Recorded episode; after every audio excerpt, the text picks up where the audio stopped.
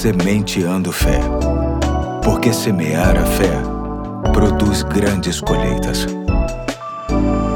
Aqui é o Pastor Eduardo, hoje é terça-feira, dia 30 de março de 2021, e te convido a darmos continuidade à série Tudo Muda Quando Você Muda, lendo dois textos. O primeiro se encontra em Colossenses 3, 9 e 10, que diz: Não mintam aos outros, visto que vocês já se despiram do velho homem com suas práticas e se revestiram do novo, o qual está sendo renovado em conhecimento à imagem do seu Criador. O segundo se encontra em Provérbios 12, 22, que diz: O Senhor odeia os lábios mentirosos, mas se deleita com os que falam a verdade.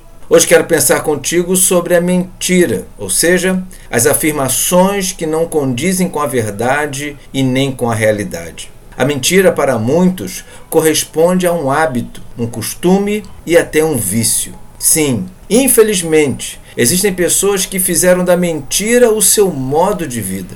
É preciso ressaltar sempre que a mentira destrói a confiança e promove a injustiça. A inverdade é nociva não apenas por causa da sua natureza perversa, mas também por conta da sua origem maligna.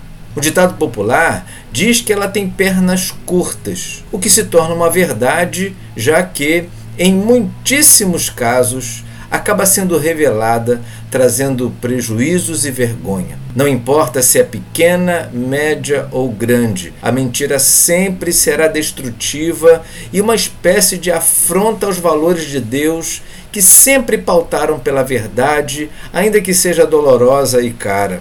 A semente de fé de hoje tem como objetivo reforçar o quanto devemos abandonar a mentira, seja para os outros ou para nós mesmos há uma grande dose de libertação e leveza na vida quando escolhemos viver em verdade e com verdade perante os homens e perante Deus. Este alerta é muito pertinente, pois infelizmente vivemos numa sociedade corrompida que lança a mão da mentira na política, nos governos, nos templos, na indústria, no comércio e na família.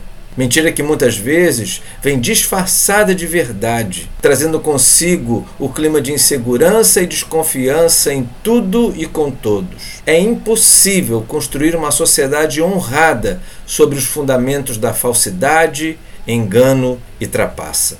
Só com a verdade se é capaz de ver florescer o amor, a justiça e a paz. A mentira produz morte, mas a verdade dá à luz a vida. Deus é luz e não há nele treva nenhuma, como nos diz o texto de 1 João 1,5.